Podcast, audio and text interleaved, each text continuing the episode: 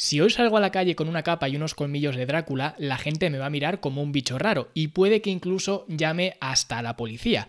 Si lo hago hace una semana no hubiera pasado nada porque era Halloween, o sea que nos comportamos como se supone que nos tenemos que comportar, como nos marca el calendario, como nos marca esta sociedad. Pero eso no quita que si un millón de personas hace algo estúpido, siga siendo estúpido. Y hoy vas a aprender por qué, aunque la teoría dice que venimos del mono, realmente tenemos mucho más en común con las ovejas. Yo soy Luis Carballo y esto es el podcast de Fitness en la Nube.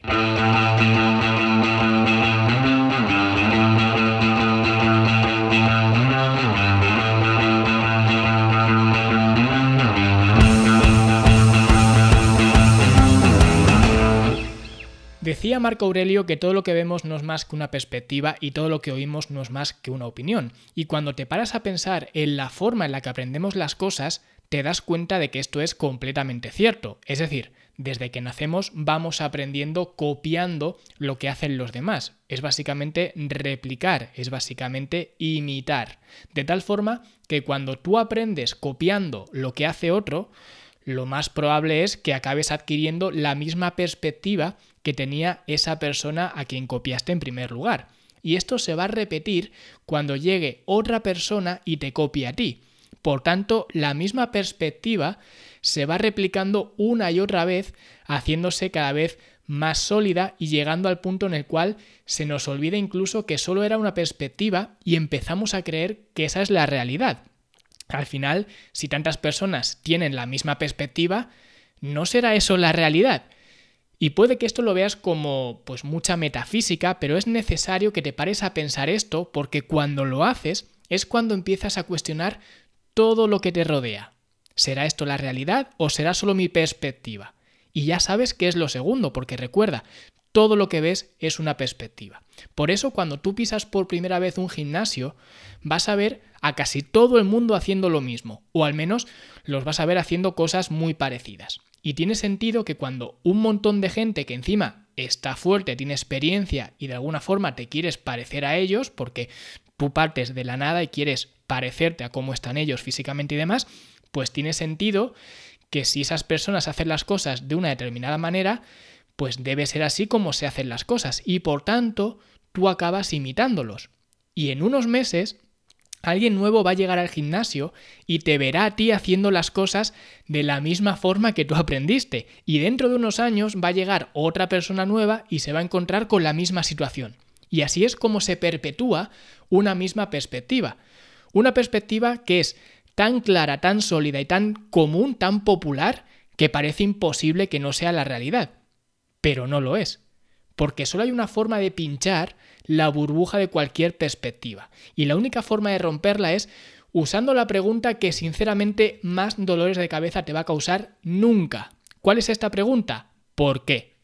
Porque cuando usas esta pregunta, cuando usas el por qué, es cuando realmente empiezas a verlo todo mucho más claro, porque te das cuenta de que las cosas muchas veces se hacen de una forma determinada porque alguien vio a otra persona hacerlo así antes. Básicamente, mono mira, mono hace. Por eso la gente sigue haciendo los mismos ejercicios dentro de los gimnasios. Ejercicios que en muchas ocasiones son ineficientes, incluso potencialmente lesivos. Pero por alguna razón, la gente que ves haciéndolos aprendieron a hacerlos de otra gente que aprendió antes de otra gente a hacerlos. Es como una cadena. ¿Significa esto que esos ejercicios no funcionan?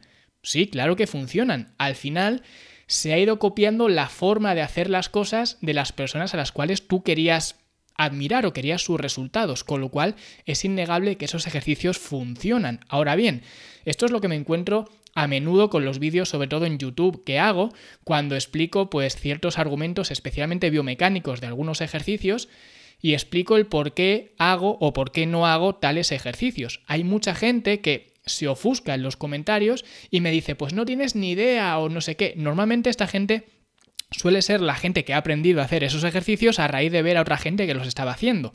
Porque siempre digo lo mismo en todos los vídeos en los cuales hablo de alguna forma quizás un poco controvertida de algún ejercicio. Oye, contraargumentarme en los eh, comentarios y decirme, oye, ¿por qué estos argumentos que yo he dado no funcionan o por qué tenéis otros o lo que sea? Pues generalmente la gran mayoría de las personas que comentan comentan sin ningún tipo de argumento.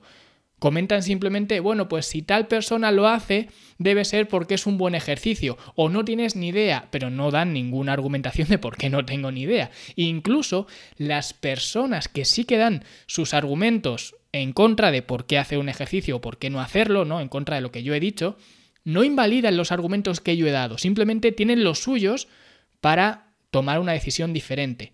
Con lo cual eso significa que mis argumentos son suficientemente sólidos para que no se puedan tumbar. Que tú tomes otra, otra vía, digamos otro rumbo, tengas otra opinión con respecto a ese ejercicio en concreto, porque tengas otros argumentos, eso no invalida los míos. O al menos de momento no ha habido nadie que invalide los argumentos que yo he dado para pues hacer o no hacer ciertos ejercicios. Eso significa que si ese ejercicio digo que yo no recomiendo hacerlo o que yo no lo hago o que mis alumnos no lo hacen o lo que sea, significa que ese ejercicio no funcione. No, claro que funciona.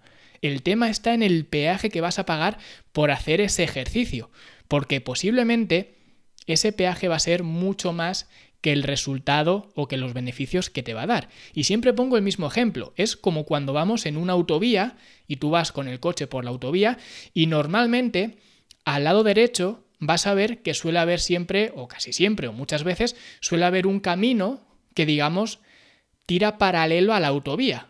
Es decir, si tú fueras por ese camino, irías en la misma dirección en la que vas ahora mismo. Pero ¿por qué vas por la autovía y no vas por el camino? porque evidentemente por la autovía vas mucho más cómodo, vas por una superficie mucho más lisa, desgastas mucho menos los neumáticos, al final llegarías al mismo sitio, porque si ambos caminos van paralelos vas a llegar al mismo sitio. El tema está en que primero te va a costar mucho más tiempo, te va a costar mucho más esfuerzo, vas a gastar mucho más dinero en neumáticos, en gasolina, etcétera, por ir por un sitio en el cual no era un sitio óptimo para ir, habiendo otra alternativa como es la autovía. Si no estuviera la autovía y el único modo de llegar a ese sitio fuera mediante ese camino, pues tiene sentido que todo el mundo fuera por ahí. Pero ahora imagínate que fuera al revés. Imagínate que todo el mundo va por el camino teniendo al lado la autovía. ¿No pensarías que algo no está bien? Pues esto es lo que pasa con ciertos ejercicios, que la gente sigue haciéndolos y haciéndolos sencillamente porque han copiado a su vez a otra gente que los estaba haciendo. Y esto no tiene ningún sentido si te paras a pensarlo. Y solo puedes pararte a pensarlo cuando usas esta pregunta de dos palabras. ¿Por qué?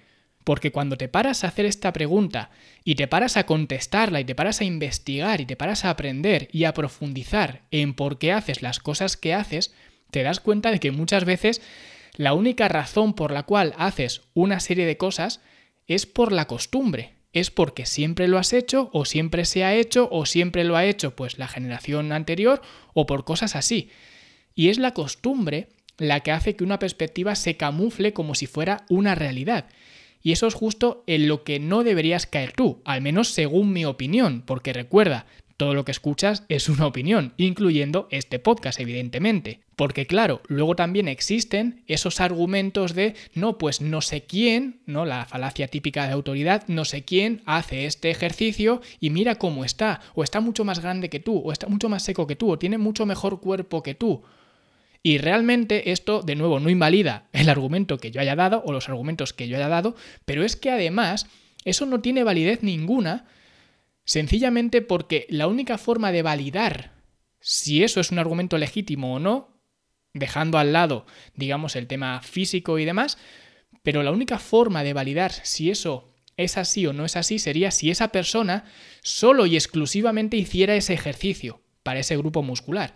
Pero normalmente no ocurre. Normalmente lo que hace la gente es hacer ese ejercicio y luego otros tantos. Entonces, ¿cómo sabes que el resultado, que de nuevo no sería un argumento para deslegitimizar los argumentos que yo he dado, pero bueno, ¿cómo puedes asegurar que el resultado, ese físico que tú estás admirando, lo ha conseguido esa persona gracias a ese ejercicio? Si realmente estaba haciendo ese y otros 8 o 10 ejercicios para eh, esa zona muscular, ¿Cómo puedes aseverar que ese resultado ha sido gracias a ese ejercicio en lugar de tener ese resultado a pesar de hacer ese ejercicio? Y eso es lo que quiero que te pares a reflexionar hoy. Que muchas veces hacemos las cosas sencillamente porque las hemos aprendido así, imitando lo que hacían otras personas. Pregúntate el por qué, pregúntate el por qué haces las cosas y te aseguro que va a ser una vida mucho más difícil porque vas a tener que dar respuesta a muchas preguntas, pero te aseguro que va a ser una vida mucho más reconfortante porque al menos vas a saber por qué haces las cosas. Porque te aseguro que la mayoría de la gente, si tú vas a un gimnasio y le preguntas, oye, ¿por qué haces esto?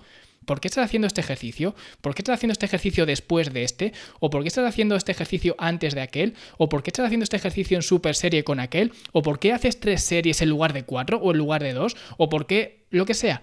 Tú pregúntalo. Y si tienes conocidos, amigos en un gimnasio, lo que sea, pregunta a tus propios amigos. Y posiblemente no vayan, no vayan a saber por qué lo están haciendo. Y esto es lo más habitual. Y ya digo, dentro de un gimnasio, pero podemos irnos fuera, en cualquier ámbito. La gente hace las cosas sin saber por qué realmente las hace. Entonces, como digo, la reflexión que quiero que saques hoy es que empieces a preguntarte el por qué. Y cuando lo hagas te darás cuenta de todas aquellas cosas que puedes mejorar y todas aquellas cosas que asegurabas como ciertas que realmente no lo son tanto. Y por eso realmente mi programa de coaching, por ejemplo, es tan diferente ¿Significa eso que es mejor? Hombre, pues si me preguntas a mí te voy a decir que sí. Pero al menos lo que yo aconsejo siempre lo hago desde una base, es decir, yo sé por qué te aconsejo lo que te aconsejo. Tengo una argumentación y generalmente los consejos que doy suelen ser algo diferentes a lo que suelen dar otros entrenadores. ¿Significa eso que es mejor o peor? De nuevo, bueno, pues para mí sí lo es porque yo respondiendo esas preguntas constantemente, ¿por qué? ¿Por qué? ¿Por qué? He llegado a estas conclusiones que son las que suelo recomendar. Y por eso puedo argumentarte por qué digo cada cosa que digo. Otra cosa es que tú argumentes de otra manera y saques otras conclusiones. Es totalmente legítimo, pero eso no significa que mis argumentos no se puedan sostener, porque los puedo sostener y los puedo defender ante cualquier persona. Y si no pudiera argumentar el por qué hago lo que hago o el por qué aconsejo lo que aconsejo, es que no sería un buen entrenador. Pero sí que lo soy, o al menos yo me considero un buen entrenador sencillamente por eso, porque tengo mis ideas, tengo mis perspectivas, pero puedo argumentarlas. Así que si quieres saber si soy buen entrenador o no lo soy, puedes inscribirte al programa de coaching rellenando la solicitud desde fitnesselanube.com barra coaching. Y hasta aquí el programa de hoy. Aprovecho también para recordar que mañana jueves tenemos la sesión de preguntas y respuestas dentro de la academia a las 5 de la tarde, hora de España peninsular. Os enviaré un correo a todos los alumnos, un poquito antes, media hora antes o por ahí con el acceso a la sala virtual para que podáis asistir en directo y el que quiera asistir y no esté inscrito en la academia, pues esto se soluciona inscribiéndose evidentemente en la academia desde fitnesslanube.com barra academia. Un abrazo y nosotros nos escuchamos mañana jueves. Hasta luego.